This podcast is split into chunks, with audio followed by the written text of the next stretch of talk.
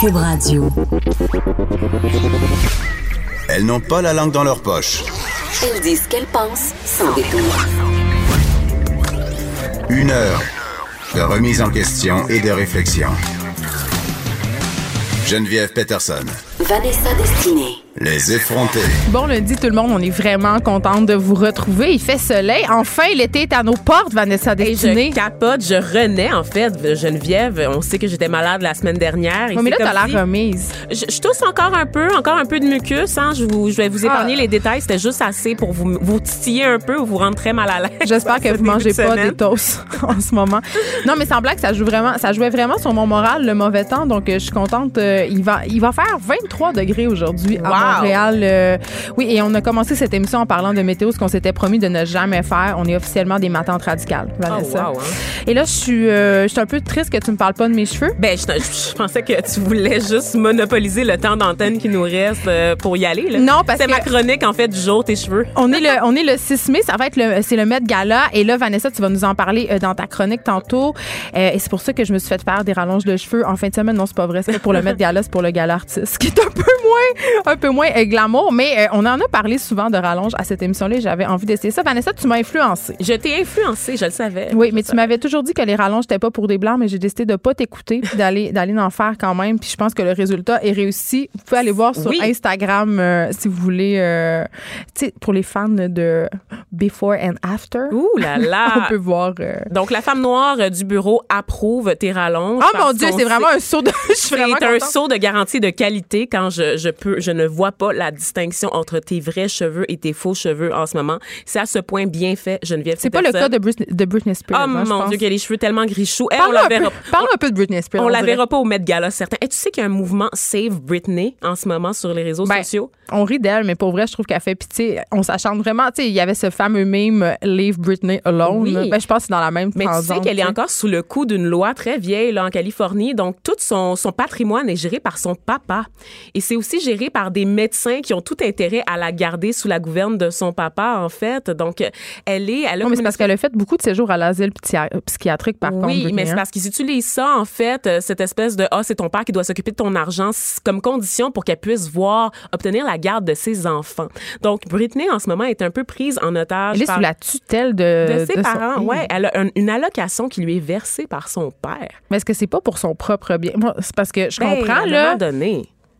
Ah Oui, mais ça dilapide tout son argent puis qu'elle s'occupe pas de ses flots puis qu'il il restera plus une scène pour leur avenir. C'est pas une bonne chose qu'elle soit mise sous pas qu'elle soit, je pense pas qu'elle soit dans cet état-là. Je pense pas que Britney Spears a été connue pour ses excès en matière de dépenses. On, on la connaît comme la fille qui Ben, sortait les- sans petite culotte, Ben, clubée avec Paris Hilton, mais ça n'a rien à voir avec la dépense de son patrimoine. Et on sait que cette fille-là est surmenée, qu'elle s'est produite à Vegas, qu'elle fait, elle fait vraiment des résidences, elle fait des albums une fois ou deux ans. Tu sais, Elle est sous contrat, des contrats très, très Elle fait encore des albums. elle fait encore des albums, tu sais. Puis je veux dire, des vieilles chansons délavées qui parlent de sexe, tu sais, un peu malaisantes. Il y a- il y a Mais- comme pas d'évolution dans sa carrière. Tu sais, c'est encore la, la bimbo d'à côté. Tu sais, elle joue la, la vierge puis la putain, mais comme en 2001. tu Je sais. savais pas si tu avais vu circuler Oh, sur les je médias. longtemps. Oui, je sais pas si tu avais vu circuler sur les médias sociaux une vidéo euh, de Britney qui participait à un concours de talent euh, en Angleterre. Et Oui. elle s'était présentée là euh, sous un faux nom, évidemment, se demandant si elle allait se faire reconnaître. Je sais pas c'était quoi son intention.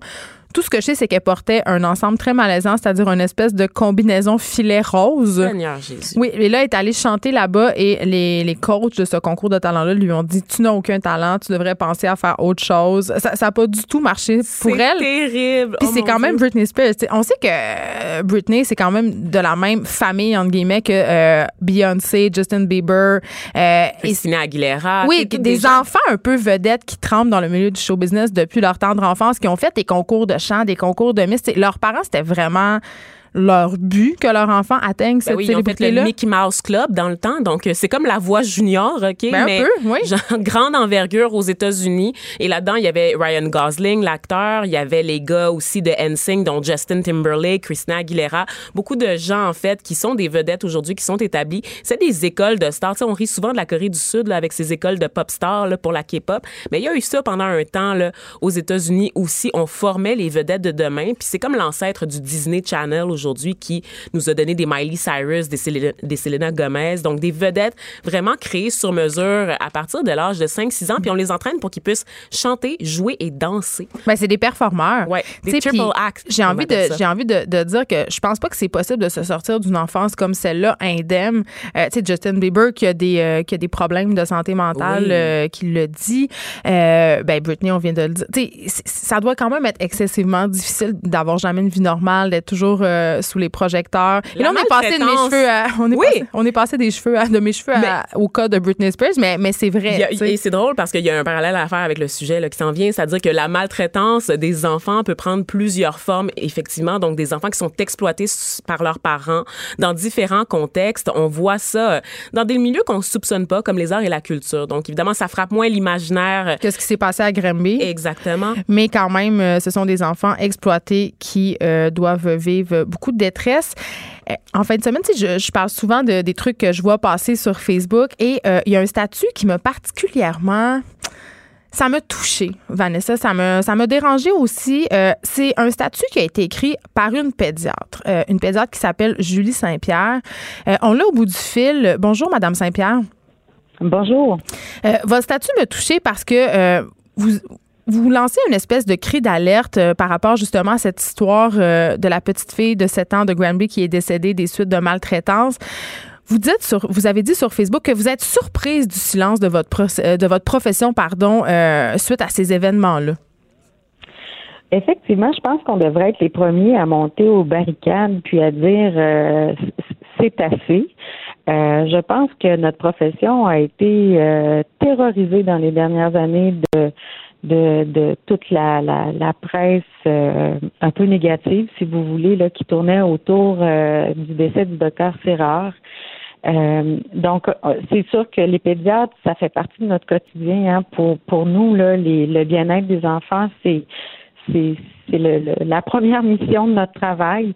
Alors, euh, on est entraîné là rigoureusement pendant quatre ou cinq ans à, à identifier les enfants qui sont à risque de maltraitance ou de négligence. Puis, il y en a énormément. Vous, vous avez vu avec toute la toute l'e- l'effervescence de l'information autour de cette histoire tragique-là. Euh, donc, euh, oui, je suis surprise, en fait, parce que, et c'est pour ça que j'ai parlé, parce que je, je, je, je, suis une personne comme bien d'autres très sensible, donc, euh, puis mes collègues sont tous des gens très sensibles avec les enfants. Oui, puis vous parlez justement du cas du docteur Sirard, le docteur Sirard qui était un pédiatre à Sainte-Justine justement, puis qui avait fait l'objet d'un Oui. reportage assez choc sur des, dé- des dénonciations un peu euh, abusives, évidemment. Euh, vous pensez qu'il y y a des pédiatres qui se taisent à cause de ça, vraiment? En fait, je pense que on a été. euh, moi, je suis pas un. Je, je veux dire, je, suis pas un juge là, puis je suis pas un, comité là de discipline là, puis euh, toute cette histoire là. je veux dire, c'est des, des des choses qui sont très sérieuses, des accusations qui sont très sérieuses et qui peuvent effectivement euh, nous laisser plus insécures par rapport euh, à la maltraitance des enfants. Mais sachez que la majorité de- d'entre nous on va dénoncer. Ce qui, ce qui est important de dénoncer à l'heure actuelle, c'est cette espèce de, de surcharge-là du système de, de, de, De la DPJ. signalement. Oui, parce que Ben oui. vous faites allusion justement à ce système de signalement dans votre statut Facebook. Vous parlez de comment ça fonctionne quand vous appelez justement la DPJ. C'est quoi la réaction? Ben, c'est très, très variable. Moi, j'ai eu euh, un parcours qui m'a amené à travailler en région d'abord, où est-ce qu'on connaît tout le monde, puis où est-ce qu'on a des fois des tables de travail euh, entre euh, les policiers, la DPJ, que ce soit la, la Sûreté du Québec ou la Sûreté municipale, des vraiment des équipes de collaboration qui sont extraordinaires. Dès qu'il y a un drapeau rouge là, qui est levé par le pédiatre, euh, on voit des superbes de, de collaboration prises en charge là, entre euh, multisectorielles entre les différents euh, organismes. Sauf que ben, puis je peux vous dire, à Québec, il y avait aussi, euh, j'ai travaillé à Québec, j'ai été formée là, un grand professeur de maltraitance, docteur Labbé, euh, qui, qui, qui avait développé cette collégialité-là de travail et de, de, de vraiment toujours dans un esprit de justice et objectif basé sur la science pour essayer de euh, avoir des signalements euh, reconnus de la part des pédiatres. Puis je vous dirais que ça allait quand même assez rondement. Euh, ce qu'on voit de plus en plus, c'est, un épuisement puis des listes d'attente qui n'en finissent plus. Est-ce qu'il y a plus de maltraitance maintenant qu'avant, plus de négligence? La maltraitance, ça a toujours existé à travers toutes les sociétés. Il ne faut pas la banaliser pour autant, mais, mais ce qu'on voit, c'est plutôt des travailleurs qui ont une surcharge de travail et qui ont euh, qui peuvent pas euh, donner un service euh, parfait euh, lorsqu'ils ont un ratio de patients à prendre en charge qui est aussi élevé. Non, évidemment, parce que oui, il y a une augmentation des signalements, évidemment, mais il n'y a pas une augmentation des ressources. Et on a su dans les médias ces derniers jours que la DPJ, quand même, et on le sait depuis un petit bout déjà, est soumise à des quotas. Oui, puis en ce moment, je me, je, me questionne beaucoup. Ça m'a touché euh, énormément en me disant, mais voyons donc, ça se peut pas. Euh, tu sais, on, est comme tout le monde, là. On est, on est sidéré de cette affaire-là. Puis là, de dire comment ça se fait qu'à Montréal, maintenant, quand j'appelle, j'ai une liste d'attente. Tu sais, j'appelle régulièrement, puis on me dit, ah, le cas, il n'est pas pris en charge encore parce qu'on a une liste d'attente. Hmm. Attends un petit peu, là. Une liste d'attente quand on appelle, puis c'est là où est-ce que on doit travailler sur cette collaboration-là. C'est sûr qu'on ne peut pas faire le travail à domicile que ces gens-là peuvent faire, mais on peut définitivement les aider comme pédiatre, comme médecin urgentologue aussi, parce que les, les urgentologues sont très bons aussi pour euh, revoir un petit peu les, euh, les indices qui pourraient amener euh, un enfant à être dans une situation de maltraitance ou de négligence. Ben, il faut qu'il y ait une collaboration qui soit meilleure au niveau des, des, pédiatres dans la grande région de Montréal. Puis je pense que euh, on fait un peu les frais de tout ce qui est arrivé malheureusement, le triste événement euh, relatif au docteur Serra. Merci euh, beaucoup, Madame Saint-Pierre, pour votre commentaire. Madame Julie Saint-Pierre, qui on le rappelle, est pédiatre. Merci beaucoup d'avoir été avec nous. Ça fait plaisir. Au revoir. Au revoir. Et eh oui les, professionnels de la santé, ce sont euh, souvent ceux qui, malheureusement, sont aux premières loges. Je dis malheureusement parce que souvent, en tout cas, ce que je comprends du témoignage de Mme Saint-Pierre puis d'autres témoignages qu'on a lus, qu'on a pu lire dans différents médias depuis les derniers jours, c'est que ces professionnels de la santé-là, euh, malgré que tous les signes soient là, malgré qu'ils soient en face de des enfants qui visiblement font l'objet de maltraitance, et là, on parle pas nécessairement, c'est sûr que le cas de, la fillette de Granby, euh, Vanessa, ça frappe l'imaginaire parce qu'évidemment, ce sont, on parle ici de maltraitance euh, très grave. Qui a entraîné la mort. Exactement, mais euh, il y a quand même de la petite violence quotidienne. Il y a des enfants euh, qui sont qui sont exploités, battus, abusés psychologiquement. Oui, Exactement. on, en, reparlera. oui, on en reparlera plus tard par ailleurs dans l'émission.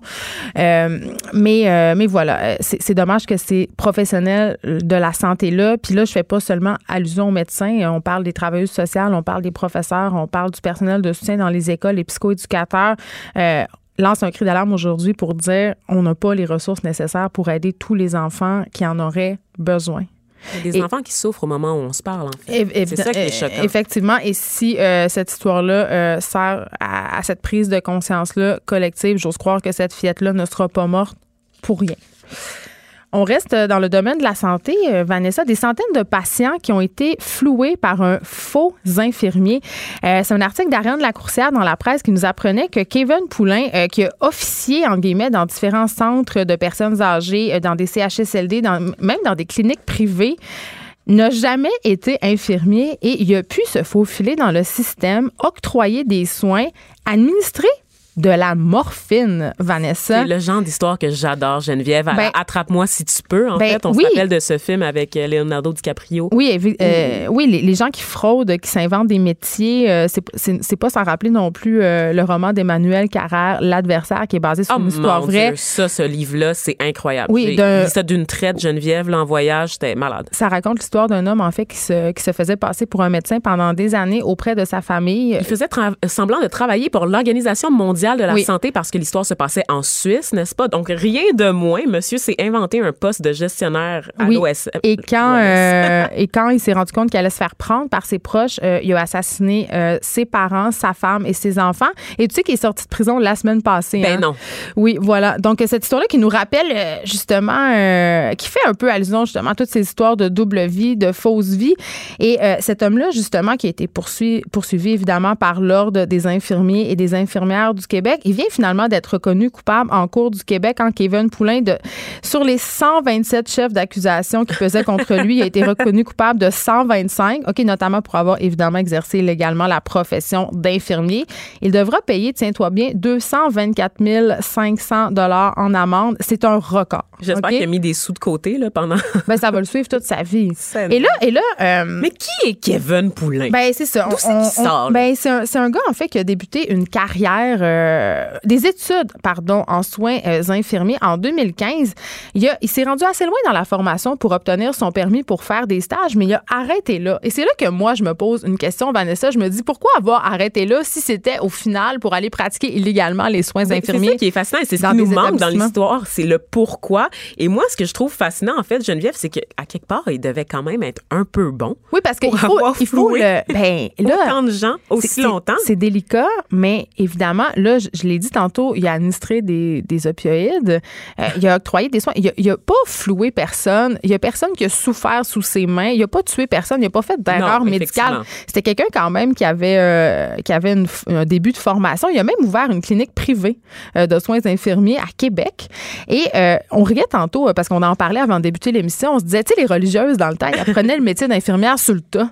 Un peu ça. Ben, j'ai envie de dire que Kevin Poulin, c'est un peu ça qu'il a fait, mais encore une fois, pourquoi il a juste pas poursuivi? Tu sais, c'est- euh, Appelle-nous, Kevin. Parle-nous. Je je suis intéressée de savoir qu'est-ce qui se cache derrière son histoire parce que clairement, c'est quelqu'un qui a le cœur sur la main. Il travaille dans des ben, CHSLD. je veux pas, je veux pas présupposer, là. Ben, je veux dire, c'est très grave qu'est-ce qu'il a fait, C'est Vanessa. très, très Il- grave, mais il n'est pas question de, de frauder en termes. On- en Ben. plus, il a, pas- il a travaillé avec des personnes vulnérables, des personnes âgées. Tu penserais qu'il pourrait question de escroquer Ouais. des gens, leur voler tout leur argent, n'est-ce pas? Eh bien, non, il voulait vraiment administrer ben, il voulait pratiquer des la, soins. la profession d'infirmier. Qu'est-ce qui se passe dans cette histoire? Ben, moi, ma question, puis là, on rit, mais c'est pas si drôle que ça. Ce qui me préoccupe, là, euh, on a été chanceux, entre guillemets, parce qu'il n'y a pas eu de dommages collatéraux. Euh, et d'ailleurs, euh, on, on a parlé, euh, la journaliste de la presse a parlé à des gens qui ont été en contact avec, avec Kevin et on disait qu'il y avait, de lui qu'il y avait beaucoup de bagou. Donc, c'était un beau parleur. Mais tu sais, quand tu te fais engager dans une place, Vanessa, pour pratiquer les soins infirmiers, on te demande un numéro de permis. Généralement, il y Ça a veut dire- quelques petites vérifications qui se font. Ben, Je ça veut pas. dire que il n'y a pas de vérifications qui ont été faites. Ça veut dire que les gens responsables de l'embauche dans ces, dans ces CHSLD-là euh, n'ont pas vérifié. Des failles dans le système de la santé, Geneviève Peterson, Non, mais quand je même. tombe en bas de ma chaise. Mais quand même, je veux dire, là, il ne s'est rien passé, fort heureusement. Euh, mais il aurait pu arriver euh, une erreur de dose. Il y aurait. Sais, on n'administre pas de la morphine comme une Tylenol, là, on s'entend-tu? Et là, j'ai- mal, euh, j'ai pas, pas lu l'article jusqu'au bout parce que je suis une mauvaise personne. J'ai juste lu le titre. C'est pas vrai. J'ai lu une très grande partie de l'article, mais, mais moi qui disais que l'homme n'avait pas fraudé, eh bien, en fait, il utilisait la carte de crédit d'une des entreprises pour lesquelles il a travaillé à des fins personnelles, notamment pour des parties dans des hôtels à Montréal. Bon, mais tu vois, c'était pas tant de bonnes personnes que ça. Il avait accès à la gestion de la paix et se versait le double de son salaire. Donc, je retire ce que j'ai dit. Kevin Poulain était une très mauvaise personne. Destituez-le. Je sais pas qu'est-ce qui s'impose. Le faites-le payer son amende. Ben, c'est fini les parties, là. 224 500 dollars en amende. Euh, Monsieur Poulain, euh, je pense pas euh, qu'il va couler euh, des jours doux à devoir payer cette somme-là parce que Il ça aura pas de représente. retraite au soleil. Non, je pense pas. Liberté reçu? 55, ça sera pas pour lui. ça, sera tellement pas. bon. C'est vraiment- Ça sera pas pour lui. Donc euh, voilà, c'est quand même très très préoccupant. On parle souvent de la situation des aînés dans les CHSLD. Pas d'histoire de sacoche puis de rouge à lèvres. Front, des idées, du crâne. Les effronter. On est avec Judith Lucie. On est très contente de te recevoir, euh, Judith, parce que euh, tu es bénévole pour un organisme qui s'appelle l'Auberge Madeleine, qui vient en aide aux femmes itinérantes. Et là, il y aura une soirée bénéfice, c'est mercredi soir. Oui, j'ai le bonheur d'animer cette soirée avec des artistes incroyables. Je suis vraiment contente de ça. Ben là, c'est ça, artistes incroyables comme Charlotte Cardin, Safia Nolin et aussi beaucoup d'autres que tu pourras me nommer. Saint-Pierre, Franny Holder, Fanny Bloom et euh, Virginie Reed qui vont venir euh, chanter un extrait de La Renarde. Euh, Il y a aussi Béris. Euh, fait que je suis vraiment contente d'avoir réuni ces artistes-là. C'est pour une bonne cause parce que l'Auberge Madeleine, c'est pour ceux qui connaissent pas, c'est pas encore très connu, c'est euh, un lieu d'hébergement pour les femmes en situation d'itinérance. Puis moi, je m'implique auprès de l'Auberge depuis un, un peu plus d'un an.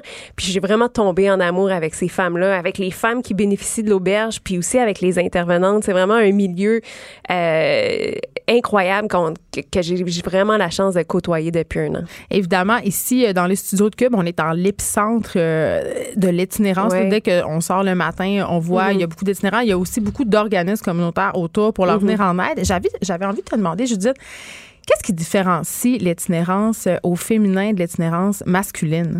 Bien, ce que, j'ai euh, constaté, premièrement, moi, un des premiers constats que j'ai fait par rapport à l'itinérance en général, c'est que c'est beaucoup moins visible qu'on pense. Tu sais, comme tu dis, on- on- au coin de Sainte-Catherine et, euh, et, et, et- Berry, on le voit.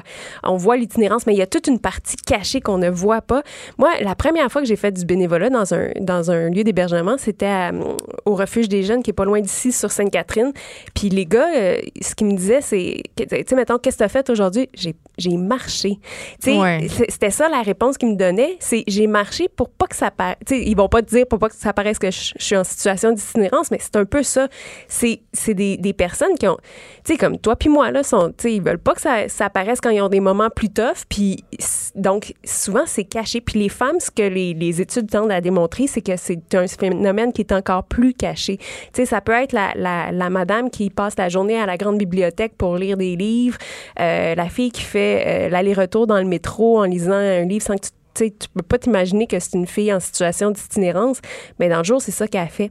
Puis à l'Auberge Madeleine, les filles ont quand même le droit de rester euh, dans le lieu toute la journée, ce qui n'est pas le cas de tous les lieux Oui, parce que souvent, on les met dehors à 9 h, Ouais. ils doivent faire une journée puis Ouais. revenir. Mais les femmes en situation euh, d'itinérance, Judith Lucie, j'imagine, euh, il y a des enjeux de sécurité. Absolument. Souvent, c'est des problématiques super complexes qui sont liées à, à- à la violence euh, de- des femmes. On, on va parler de femmes en situation d'itinérance, mais combien de femmes aussi restent dans des situations malsaines pour elles euh, pour ne pas vivre de l'itinérance? Et, tu sais, à l'auberge, cette année, on a refusé 6500 personnes. Mais on en parle souvent ici. Là, beaucoup, là. Oui, on parlait notamment la semaine dernière du manque criant de ressources dans les maisons d'hébergement pour femmes violentées. Mm-hmm. Est-ce qu'il y a des femmes itinérantes qui ont des enfants avec elles? Ben, à l'auberge, il y a différentes sortes de ressources, puis c'est pas un lieu où on, accueille les enfants, malheureusement, mais il y a des ressources pour ça. Il y a des, ressources spécialisées où les femmes sont accueillies, effectivement, avec leurs enfants.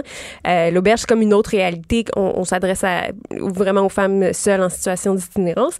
Puis, euh, donc, ça répond à ce besoin-là, mais c'est vrai qu'il y a des besoins criants là, dans tous ces domaines-là. Et concrètement, à l'auberge, Madeleine, parce que là, tu le dis, là, tu as les deux maintenant. Tu sais, c'est pas juste une porte-parole. Là. Tu- En fait, je suis pas porte-parole. Non, c'est ça. Officiellement, c'est Charlotte Cardin qui. Puis c'est cute, cute comme histoire parce que Charlotte, quand elle était petite, elle- son, euh, je pense que c'est son grand-père ou sa grand-mère qui était sur le membre, qui était membre du conseil d'administration.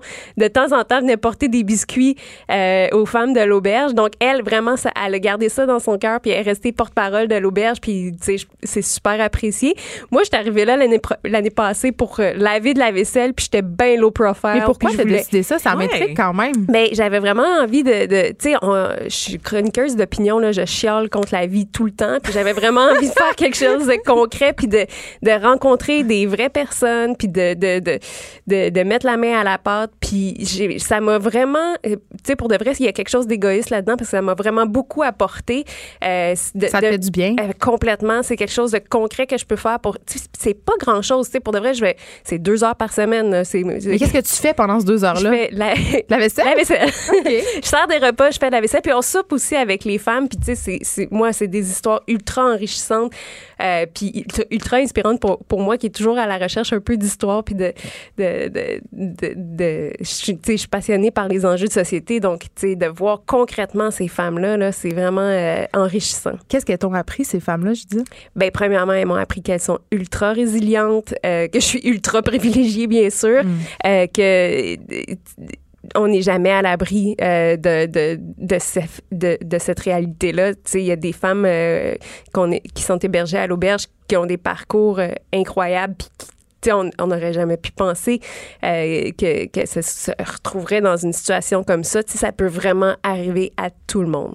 Oui, le visage de la pauvreté change, on l'a dit. Donc, on rappelle euh, que c'est mercredi et là, Ouais. il reste presque plus de billets. C'est la huitième édition. Donc, si on veut assister à cet événement-là, il faut se dépêcher. Il là. reste quelques billets sur le pointdevente.com euh, pour voir vraiment une soirée euh, ex- exceptionnelle. Je pense que, tu sais, quand je nomme Hey, les le il est artistes, quand même fun. là. Ouais, c'est ça. C'est toutes des femmes que je trouve super in- inspirantes, sensibles, des grandes artistes qu'on va réunir ce, euh, mercredi soir euh, au Théâtre Paradoxe. Un théâtre qui est un lieu vraiment exceptionnel, qui est un lieu en plus de réinsertion sociale. Donc, tout est dans tout. J'ai vraiment, euh, je me sens vraiment honorée de pouvoir animer cette soirée-là. Ben, nous, on est honorés de t'avoir reçu Merci ici aux beaucoup. effrontés. Merci, euh, Judith Lucier.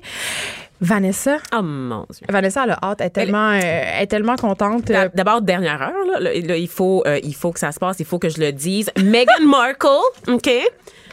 Qui n'est pas Ben héritière là, du qui c'est Meghan Markle? Pour, parce que c'est sait pas que tout le monde qui suit la royauté comme toi, Vanessa. C'est- notre chef d'État à tous, n'est-ce pas, la reine Elisabeth? Donc, euh, tu devrais être au fait de ce qui se passe dans Mais ton moi, je connais pays, juste Geneviève Queen, Peterson. Queen Elizabeth. C'est la seule que je connais. OK. Ben, Queen Elizabeth, elle a, elle a des, euh, des petits-fils, n'est-ce pas? Donc, connais euh, Harry, et ça. William, exactement. Donc, William qui est avec Kate Middleton, n'est-ce pas? Qui est papa comme de deux enfants, ou même de trois, je me rappelle plus s'il y en a un troisième, honnêtement. Et Harry, en fait, qui s'est marié avec Meghan Markle, cette femme américaine, afro-américaine, déjà mariée et divorcée. Donc, beaucoup d'affaires. Afro-américaine parle quand même. Hein? Quand même, parle, ben, mulâtre, là, je veux dire. Ça On a le droit de dire ça? Oui, on a, ben, en fait, on doit dire métisse. On doit dire métisse. dire mulâtre. J'ai dit mulâtre, mais c'est parce que ma langue a fourché, Geneviève Peterson. OK. Et donc, elle est présentement en travail. Donc, elle est en ce moment en train de pousser ses Hey, on va suivre ça sur Internet. Hein, ils vont, c'est sûr qu'ils vont uploader ça. Ils vont peut-être faire un Facebook Live Qui de l'expulsion. Parce qu'ils sont tellement rendus. On sait que la, la monarchie britannique est rendue Instagram? sur Instagram. C'est ça. La reine est rendue Est-ce sur que tu savais Instagram. que le compte officiel, parce que c'est des comptes officiels de couple, en fait, celui, euh, C'est pathétique. celui de Les gens qui ont des comptes de couple, c'est non. Et de Meghan, a arrêté de suivre celui de Kate et de William? Pour- pourquoi c'est tout ça? Pourquoi est-ce que je sais tout ça? Il y a de la tension dans l'air, Geneviève. Moi, je pense que- je pense le Game of? Thrones, ça se passe en ce moment. Le trône de fer, là, je pense que c'est ça qui nous attend là, au cours des prochaines années au niveau de la, de la monarchie britannique. On a deux princes vraiment hot, OK, en ce moment, là, qui vont se disputer le trône, je suis sûre. On va lancer euh, Caroline J. Murphy, notre collaboratrice euh, papesse des potins là-dessus, Vanessa, puis on, on te merci. reviendra. Euh, Je vais suivre avec grande attention. avant que tu nous parles du Met euh, Gala, on a parlé euh, la semaine passée, en fait, euh, bon, c'est un grand mot, là, d'hyperandrogénie. Euh, notamment, tu nous parlais euh, d'une sportive. euh, Caster Séménière. oui, évidemment, qui, qui avait un trop fort taux euh, de, de testostérone. et là, il y a l'Association médicale mondiale. En fait, qui demande aux médecins de boycotter le règlement IAAF. Je trouvais ça intéressant de le souligner parce que, évidemment, on, le dit, là, euh, ça fait qu'il y a des sportifs qui sont exclus de certaines compétitions, qu'elles ne savent plus exactement dans quelle catégorie elles devaient compétitionner. Et, tu sais, on a, fait allusion à l'apparence de cette athlète-là la semaine passée. Tu disais, elle a vraiment l'air d'un homme. Puis là, on dit ça, tu sais, on dit pas ça euh, pour, pour rire d'elle. Non, pour- pas du tout, Pour pas du tout. son apparence, mais tu me disais, c'est pas toujours le cas, Vanessa, parce que tu as une amie qui souffre d'hyperandrogénie. J'ai une amie, une bomba latina vraiment là, qui souffre euh, d'hyperandrogénie, comme tu, tu le dis, et euh, elle a des taux très très élevés de testostérone à un point tel que ça ça cause des problèmes à sa santé reproducti- reproductive. Donc elle doit prendre des hormones pour tomber enceinte. En fait, elle doit être suivie de très près euh, par ses médecins. Comme je dis, c'est une super belle fille. Par contre, elle a de la barbe, donc elle doit se raser vraiment là, avec un clipper comme les hommes. Là. Donc euh, la barbe, mais elle est magnifique et tu devinerais jamais. C'est vraiment moins apparent que Caster. Donc si elle, elle était, elle fait, elle fait du jogging, n'est-ce pas? Elle s'entraîne au gym. Elle doit être très bonne. Elle doit être très bonne, mais tu te poserais jamais de questions. Tu, tu penserais juste que c'est quelqu'un qui a le cœur à l'ouvrage puis qui met beaucoup d'efforts dans son entraînement. Tu penserais pas qu'elle a un avantage biologique, Biologique. comme c'est le cas avec Castor. Et moi, je l'ai souligné pendant ma chronique la semaine passée. Je pense qu'il y a quelque chose qui frappe, qui est de l'ordre de Oui. l'imaginaire Ben, dans des, son des cas elle. catégories qu'on se fait dans notre tête de l'apparence des gens. Et ben c'est ça. Donc on rappelle que l'Association médicale mondiale a mis en garde justement sur les conséquences éthiques de ce nouveau règlement de la Fédération internationale de qui lui l'athlétisme. impose de prendre des hormones Oui, alors qu'elle est en parfaite santé. Donc, il lui impose de prendre quelque chose pour euh, réguler, pour faire baisser son taux de testostérone. Donc, Parce que euh, ça, ça se fait pas sans, sans des effets secondaires quand même assez importants, la prise d'hormones. Puis souvent, euh, ben c'est un peu irréversible, tu sais, puis ça Oui. peut avoir des conséquences euh, assez euh, néfastes pour la santé. J'en sais quelque chose. euh, on a parlé souvent de la pilule anticonceptionnelle Oui. ici à ce micro. On, on joue pas avec son corps. Exact. c'est notre, c'est notre, euh, notre, notre petite, euh, notre petite pensée de ma tante. Bon, enfin, là, t'es contente. Ah, là, c'est ton moment où tu parles, tu parles du Met Gala parce que, évidemment, Vanessa, tu le sais, on avait encerclé cette date-là sur notre calendrier. C'est une journée super importante pour les fashionistas que nous sommes et les groupies aussi. hein, Ben quand même. oui. Et là, ce soir, on va pouvoir voir toutes les vedettes hollywoodiennes fouler le tapis rouge du Metropolitan Museum of Art que tu as visité pendant ton voyage à New York. Tout est dans tout. Et là, euh, puis ce qui est vraiment le fun avec tout ça, c'est de regarder euh, ce qu'elle porte. Le, le, le- le thème cette année, c'est Game of Thrones, non? Non, je me suis Je trop- je me suis trompée. Je, me- je vois Game of Thrones partout, j'en parlais tout à l'heure avec pas la ça le royauté. thème, eh ben. Mais voyons, non, c'est pas ça le thème, mais le thème euh, va, va vraiment euh, t'inspirer, Geneviève. Ça s'appelle Notes on, on Camp, qui est euh, en fait euh, relatif à un essai qui avait été publié là, dans les années euh, 60-70 par une auteure. C'est un essai qui célèbre la différence et l'extravagance, en fait, qui amène les gens à prendre position Fait sur le monde. le titre, c'est euh, le thème cette année, c'est les tenues funky. C'est les tenues funky. Ah, j'aime ça. Ouais, quand même. euh, fait qu'on on va voir des œuvres d'art sur le tapis rouge, là, je crois. J'ai hâte de voir Lady Gaga. Et, Et Beyoncé. oui, et tu sais que Lady Gaga cette année préside euh, Mhm. l'événement, donc euh, avec Harry Styles, qui, who, le qui, chanteur ça? de One Direction, là, celui qui est parti, Ah. le premier à être parti de ce Mais c'est groupe-là. quoi? Ils ont, tout le monde a dit non puis ils l'ont appelé en backup? C'est quoi? Je, je sais pas. Je- apparemment qu'il y a un style très funky. On le compare à Mick Jagger un peu. Donc, un, un gars avec des talents. Jagger, il n'y a pas un style funky. Il y a Mais des non, mais- complets de couleurs puis des souliers de plateforme. Ben c'est oui, comme le ça. Pierre Lapointe Écoute, un États-Unis. gars avec des talons hauts, Geneviève, il n'en fallait pas plus Oh là pour là. que la grande papesse de la mode débarque. Il a juste l'air de s'habiller chez Simons. Ben oui. Dans la Dans section la du section designer. Oui, la section du haut. Là où il y a des vestons à 6 000 que tu te demandes qui achète ça. Des vestons en poêle ou des vêtements en plastique. Les gens, ah, c'est vrai, des, de les en imperméables plastique. en, en plastique à Non, 3 non, 000 des t-shirts en plastique. Puis tu comprends Mais c'est vrai, mais je me dis, si tu as 7 000 à investir sur un vêtement, il me semble que ta première destination n'est pas le Simons.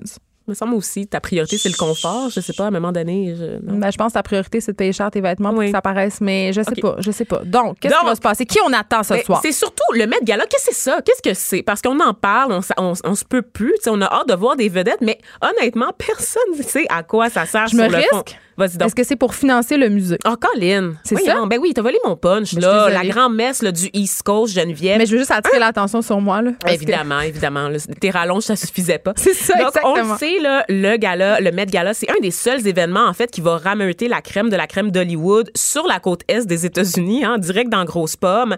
C'est des vedettes, de la haute couture, beaucoup, beaucoup d'argent aussi destiné aux bonnes œuvres. Qui l'eût cru? Un événement de charité, vraiment, Geneviève, tu l'as dit, là, pour soutenir les activités du Costume Institute, qui est une section, en fait, euh, du Metropolitan Museum of Art, donc, euh, qui est situé à New York, et qui est une section qui est une des rares sections dans le musée qui doit s'autofinancer pour euh, gérer ses activités. Donc, l'année passée, pour vous donner une idée, on avait ramassé 12 millions de dollars euh, à l'intention de ce, cette, euh, cet institut-là.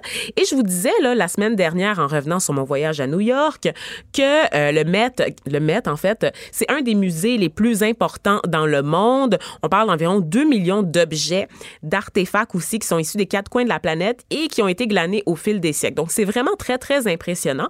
Et là, on organise là, cet événement-là, Geneviève, à chaque année depuis J'ai une 1948. question. Vas-y, vas-y, vas-y.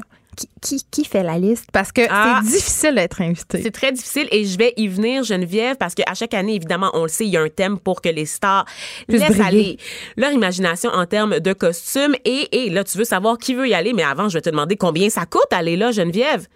Parce OK, que ça- attends. C'est pas gratuit. Je, vais, je guesse quelque chose. Euh, je te dirais 20 000 Plus. Ah, pour vrai? Pour vrai. OK, euh, 50 000 Moins. Donc, OK, t'étais, t'étais 30 pas 000. si- 30 000. Le prix d'un billet individuel, Geneviève, c'est 30 000 C'est pas à la portée de toutes les C'est bourses. pas à la portée de toutes les bourses. Une table, c'est 275 000 dollars et on sait qu'il y a environ 600 personnes qui prennent part à l'activité. 275 000 dollars là. Donc c'est c'est censé te faire économiser de l'argent quand tu prends une table. T'économises comme une table de 10 personnes, t'économises 25 000 dollars, c'est pas pire, right?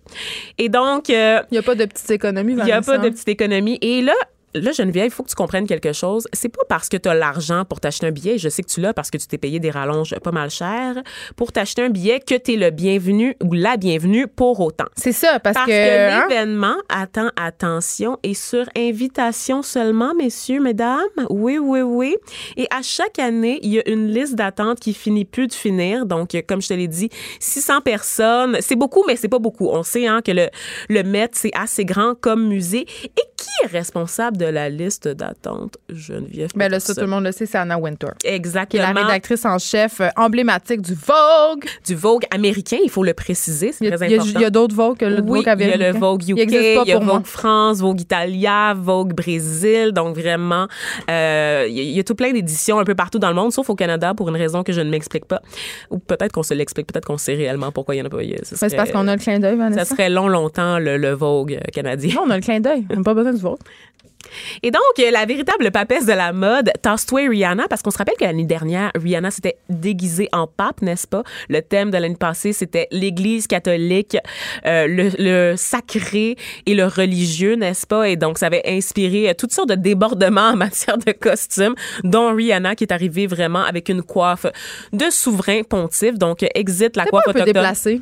Euh, non, sais-tu que le Vatican avait, avait dit oui, oui, parfait, pas de problème. Et ils avaient même prêté certains objets de leur collection pour l'événement. Parce Ah. que c'est ça aussi. C'est pas de l'appropriation papale? Non, c'était pas de l'appropriation religieuse ni une insulte pour les groupes religieux. C'était pas une, caricature- une caricature à la Mahomet. Il n'y a, a pas ça là, dans la religion catholique. Là. On n'a pas, Moi, je suis là pour poser les vraies questions, oui, Vanessa. il n'y a, rien qui en pris en feu. Et donc, euh, Anna Wintour, là, qui est euh, ce personnage haut en couleur, qui a inspiré la méchante. là, Dans dans The le- Devil Wears Prada. Exactement. Mon film préféré. On l'adore. Meryl Streep qui fait un travail de feu pour l'imiter, Mais n'est-ce pas? Hathaway. Oui, aussi. À- Cette beauté incandescente. Avant qu'elle soit... ba- Elle a des très grandes dents. Elle est un peu basique. Elle a, mais elle je a quand une même. dentition de cheval. Mais Anna Wintour, qui est un personnage euh, du milieu de la mode, qui est très controversé aussi. On se demande un peu quand sa tête va rouler euh, euh, parce que ça fait très, très longtemps qu'elle tient les rênes du Vogue. Et, tu sais, elle est victime d'agisme hein, désormais. Oui. Il y a de plus en plus de personnes qui remettent en question son hégémonie sur le monde de la mode.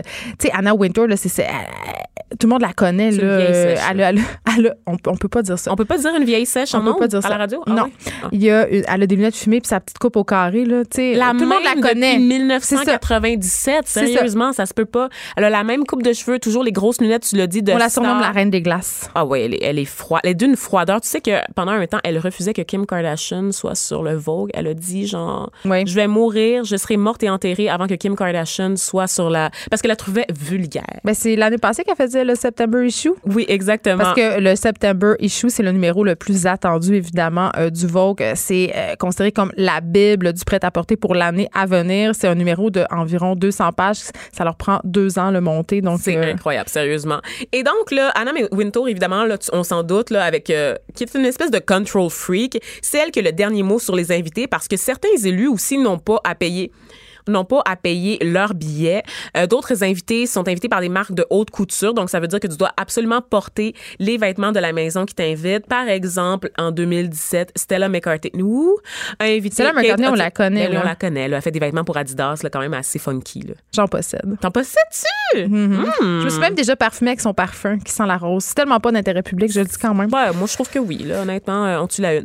Et donc, euh, elle avait amené, entre autres, Kate Hudson, Naomi Watts à sa table et elle devait porter ces femmes-là du Stella McCartney. On a vu aussi Nicki Minaj en Valentino. C'est Nicki Minaj qui porte pas gros vêtements d'habitude. Ben, elle s'est habillée de la tête aux pieds avec du Valentino il y a quelques années, donc c'est super. Et qu'est-ce qui se passe durant le Met Gala? C'est la Ben, question. c'est juste un gala plate, il y a des gens qui parlent en avant, mais Non, ça coûte plus cher. non, non, non, non. Nous, le public, on a accès au tapis rouge uniquement, donc on sait. Nous, les moldus, les moldus, la plèbe, OK? Les gueux, Geneviève, on a accès au tapis rouge. Et même encore là, je pense que l'événement au Canada n'est pas télédiffusé. Donc, le tapis rouge qui commence aux alentours de 6 heures. La plupart du temps, il faut aller trouver sur des agences de presse ou des sites Internet comme BuzzFeed, en fait, la liste des vêtements de la soirée. Et après, tout ce qui se passe à l'intérieur est secret. Depuis trois ans, en fait, c'est interdit de publier des affaires sur les réseaux sociaux, de montrer ce qui se passe. Le commun des mortels n'a pas accès aux activités. Euh, mais on sait par contre que les vedettes, une fois qu'elles ont passé le tapis rouge, il y a une réception à l'intérieur avec les autres. Les invités doivent faire la file, doivent faire des coucous, des saluts. il n'y a pas d'histoire de trompage dans l'ascenseur avec. Jay-Z, Oh, la sœur de Beyoncé? On se pas des rappelle que scandales. l'année passée, Nicki Minaj Cardi B se sont battus, puis que Cardi B avait une bosse sur le front qui était assez incroyable. J'ai envie de dire, euh, C'est- on elle peut lui a lancé son ghetto, mais soulier. on sort pas le ghetto. En tout cas, j'ai envie son de dire soulier haute couture, un talon très épais, elle l'a lancé sur Nicki Minaj. Je trouve ça hilarant. ok? Et donc, les invités, euh, tu sauras, euh, ont un moment euh, vraiment là, de pamoison, d'extase. Ils sont contraints de visiter l'exposition Geneviève pour aller manger. Ils sont obligés. Ils sont contraints. Ils sont obligés de passer par les grands Parce qu'ils iraient couloirs. pas, sinon, il faut les obliger. Exactement. Mais long, hein? Pour se rendre au cocktail, ils sont obligés de passer par l'exposition. Donc, euh, Puis ils ramassent combien d'argent habituellement? Le sais-tu, en moyenne, un 13 millions de dollars. Hmm. Par contre, comme les vedettes portent en moyenne 3,5 millions de dollars de bijoux Geneviève et que ça prend en moyenne aussi trois heures de préparation, donc le spa, le maquillage, euh, tout ça, euh, même et faire les robes, par exemple, la robe de l'année passée de Blake Lively sur le thème de la sacralité, on le rappelle, avait pris 600 heures à faire. Ben, écoute, donc, rien de trop beau euh, pour la classe Pour ouvrière. Blake Lively, I mean who? Ben, c'est la fille qui joue dans DOC, ça. Non, pas dans DOC, dans Gossip Girl. Ouais, on s'entend que c'est genre une actrice de série C. Mais juste très, très belle. Donc, Ouais, elle a le droit de porter une robe qui prend 600 heures à faire. 600 heures. On apprend, Vanessa, à l'instant, je ne sais pas si tu te rappelles de cette histoire tragique, euh, celle de Daphné Huard-Boudreau qui avait été assassinée Oui. euh, par son euh, chum Anthony Pratlops, qui, évidemment, on le sait, avait envoyé toutes sortes de signaux sur les médias sociaux avant de passer à l'acte. Un On en a gros cas de violence conjugale un peu échappé par la police. Dans, on, a vu des cas d'abus échappés par la Ouais. DPJ. Celui-là, c'est échappé par la police. Donc, il était accusé du meurtre prémédité de Daphné Huard-Boudreau euh, ce matin à Mont-Saint-Hilaire. Il va plaider coupable. Sa cause a été reportée au 30 mai prochain. Euh, il y aura un nouvel avocate, donc ça va lui permettre de prendre connaissance de l'entièreté euh, du dossier. Il pourrait demander, euh, elle pourrait demander une évaluation psychologique ou psychiatrique, hein, la stratégie habituelle. Euh, mais voilà, je trouvais que c'était important qu'on souligne Anthony Praslop qui a plaidé coupable à une accusation de meurtre prémédité, un meurtre qui aurait pu être évité. Je pense que ça fait longtemps qu'on qu'on le sait, on en a parlé abondamment. L'actualité vue autrement. Pour comprendre le monde qui vous entoure. Les effrontés. Ça fait longtemps que j'ai un livre qui traîne euh, sur mon bureau, ben longtemps, là, une semaine, une semaine et demie. Ça s'appelle Après la maltraitance, se libérer des blessures de l'enfance. Ça a été écrit par Sarah Laporte, qui est psychologue. On va lui parler, elle est au bout du fil. Mais avant, je vous explique pourquoi ça m'a pris du temps euh, avant de le lire. Je trouvais ça excessivement difficile. Euh, ce livre-là, le sujet de la maltraitance des enfants, est un sujet qui me touche particulièrement. Et là, avec ce qui s'est passé à Granby, je me suis dit, il faut absolument parler à Sarah Laporte d'Aube, qui a écrit un livre absolument incroyable et important, je crois. Bonjour, Madame Laporte d'Aube. Bonjour. Je disais que c'est un livre difficile à lire parce qu'il y a des témoignages, des témoignages euh, de personnes que vous avez rencontrées en clinique, mais surtout, euh, moi j'ai terminé de le lire hier soir, euh, on se rend compte qu'on n'a pas toujours des comportements adéquats avec nos enfants, on y reviendra. Parlons tout d'abord euh, du cas de cette fillette de Granby, évidemment, qui a trouvé la mort aux mains de ses parents.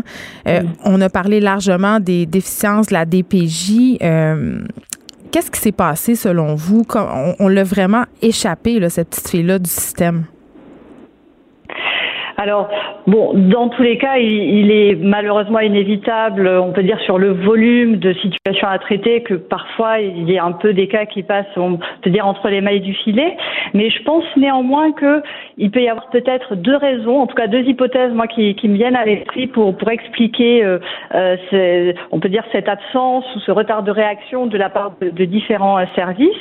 La première des raisons, c'est euh, qu'il existe, et ça c'est le cas dans un petit peu, euh, je dirais, nos, différentes sociétés, une forme d'idéologie un peu du, maintien du lien familial. hein, cette idée que, eh bien, euh, il faut malgré tout et à tout prix maintenir ce lien familial, et y compris quand ce lien familial il est toxique et que l'enfant est en danger. Eh bien, malgré tout, il y a toujours un peu cette, idéologie du, maintien du maintien du lien familial.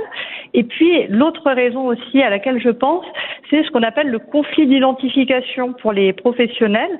C'est-à-dire que les professionnels, à la fois, ils peuvent s'identifier à l'enfant maltraité et donc avoir envie de le protéger, mais ils peuvent aussi être parents ou ne pas l'être, mais potentiellement l'être un jour, et donc s'identifier aux parents et donc être aussi à l'écoute du discours du parent qui va bien souvent être dans le déni de la maltraitance et qui va souvent également eh bien exprimer ses sa propre tristesse par exemple à l'idée d'être séparé de son enfant. Donc le professionnel, il est aussi un peu pris dans le ce conflit d'identification, ce qui fait que eh bien faire un choix par exemple de placer un enfant pour le protéger, c'est un choix euh, parfois absolument nécessaire, mais ça reste toujours un choix difficile à faire pour un professionnel. Mais il n'y a pas aussi, euh, Madame Laporte, une culture de l'omerta, c'est-à-dire euh, parfois, et, je plaide coupable, on voit des parents avoir des comportements problématiques avec leurs enfants, que ce soit des parents proches de nous ou par contre, par exemple dans la rue, et on fait rien, on dit rien parce qu'on a l'impression que c'est pas de nos affaires. Oui, tout à fait. Alors, il y a, y a, deux choses. Hein. Il y a que effectivement, on a l'impression que, eh bien, ça appartient à cette famille et que, eh bien, on n'a pas à s'en mêler, hein, effectivement, et donc on, on, reste un petit peu en, en retrait pour euh, euh, éviter d'être intrusif. Et puis, il y a aussi euh, bah, ce que les psychologues sociaux appellent la dilution de responsabilité, c'est-à-dire que on a le sentiment qu'il faudrait faire quelque chose, mais comme on est nombreux à pouvoir agir, eh bien, du coup, on ne fait rien. C'est souvent le cas, par exemple, dans les, chez les voisins, hein, les les, voisins qui sont euh, du coup témoins aux premières loges de la maltraitance et qui euh, bien souvent eh bien vont un peu compter sur le fait que ce soit plutôt les, les autres euh, qui agissent. Mais on ne devient pas en ce sens-là un peu complice? C'est vrai que c'est c'est effectivement c'est compliqué parce que euh, c'est souvent assez conflictuel pour les, personnes qui sont en situation de pouvoir faire ou, ne pas faire. Mais je, pense que euh, euh, c'est là où je pense que les sociétés peuvent aussi évoluer vers une prise de conscience plus importante pour pouvoir davantage protéger les enfants parce que bien souvent ce qui domine c'est effectivement ce, sentiment que eh bien il faut bah, que, que, chacun doit regarder chez lui et, et ne pas ne pas se mêler des affaires des autres, que de toute façon d'autres s'en occuperont. Et donc c'est souvent malheureusement ça qui prédomine sur le sentiment de responsabilité, alors que il faut savoir que eh bien tout témoin est en réalité en obligation de signaler. Hein. C'est une obligation faite par la loi euh, de signaler. Alors au Québec notamment, c'est le cas pour tout ce qui est violence physique, abus sexuels, et euh, sinon, eh bien, il s'agit d'une forme de non-assistance à personne en danger. Dans votre livre, euh, parce que, bon, évidemment, laissons un petit peu de côté le cas de la fille de Granby, qui est un cas très grave qui nous marque, vous parlez des différents types de violences qui sont pas nécessairement de la violence physique, mais qui sont tout aussi hmm. pernicieuses. Tout à fait. Notamment, il y a les violences psychologiques, hein, et c'est vrai qu'on pense qu'elles sont quand même très largement sous-estimées parce que elles sont plus difficiles encore à évaluer que les violences physiques.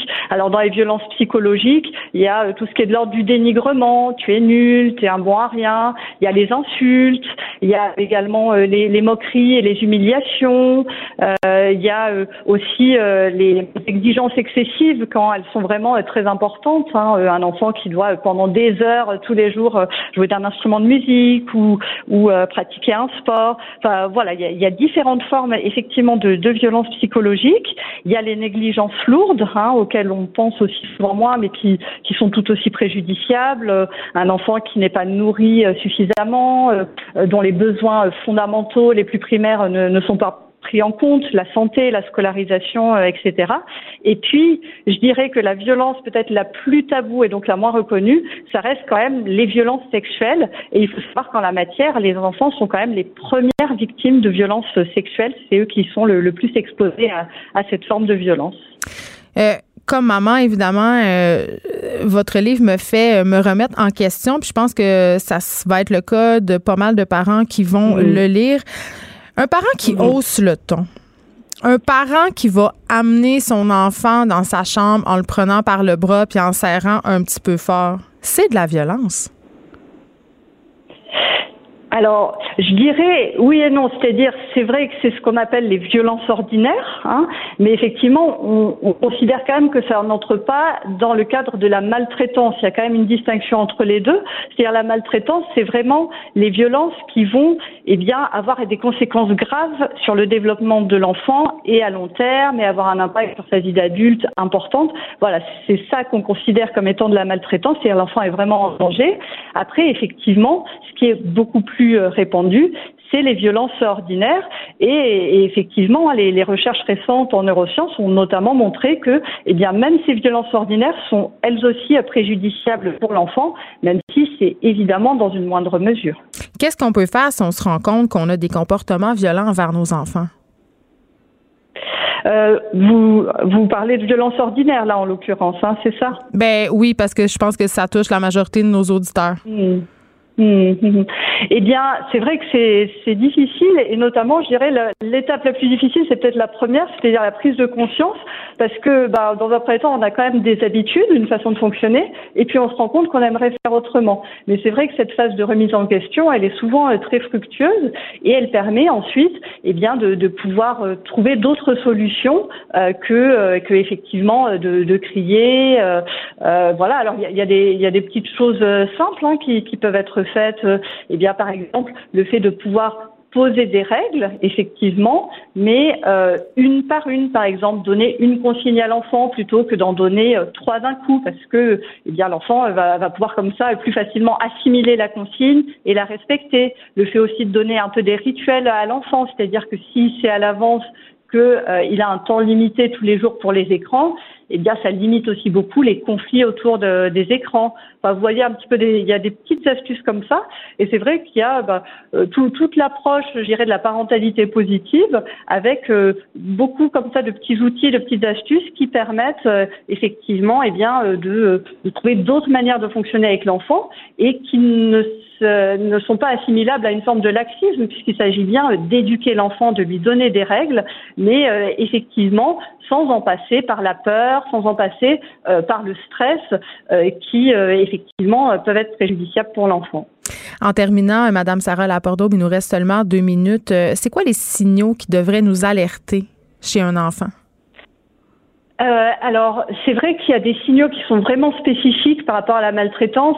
Je pense euh, notamment quand, quand, on voit un enfant euh, qui a tendance à euh, être complètement apeuré et terrorisé dès qu'il entend un adulte qui, qui hausse le ton, par exemple, ou qui se met un petit peu, qui fait la tortue, qui se recroqueville, ou qui, qui met un bras comme pour se protéger. Donc ça, c'est quand même vraiment des signes qui, qui interpellent. Après, il y a évidemment tous les signes d'ordre physique, hein, les, les hématomes, les blessures fréquentes. Enfin voilà, il y a, il y a des choses qui, comme ça, peuvent, euh, quand euh, elles sont euh, fréquentes, quand elles sont nombreuses, qui peuvent interpeller.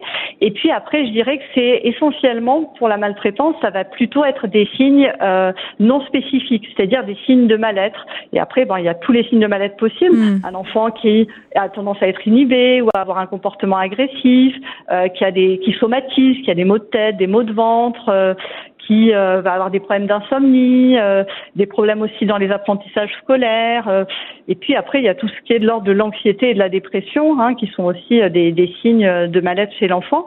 Et disons que quand on voit, on observe ces signes-là, et qu'on observe par ailleurs que dans la relation parent-enfant, eh bien, il y, a des choses qui nous interpellent effectivement de l'ordre de la violence, dans la façon dont le, le parent se comporte avec l'enfant ou encore que l'enfant nous parle, se confie à nous, eh bien, il est important dans ce cas-là de pouvoir faire un signalement. Merci. Sachant que dans, dans tous les cas, quand on fait un signalement, on n'est pas responsable de l'issue de ce signalement. C'est simplement, on, informe et puis après, euh, les professionnels euh, agissent. Il faut rester euh, vigilant. Merci beaucoup, Madame Sarah Laporte-Daube. On rappelle le titre de votre livre Après la maltraitance. C'est publié aux éditions de l'Homme. Merci d'avoir été avec nous. Cube Radio.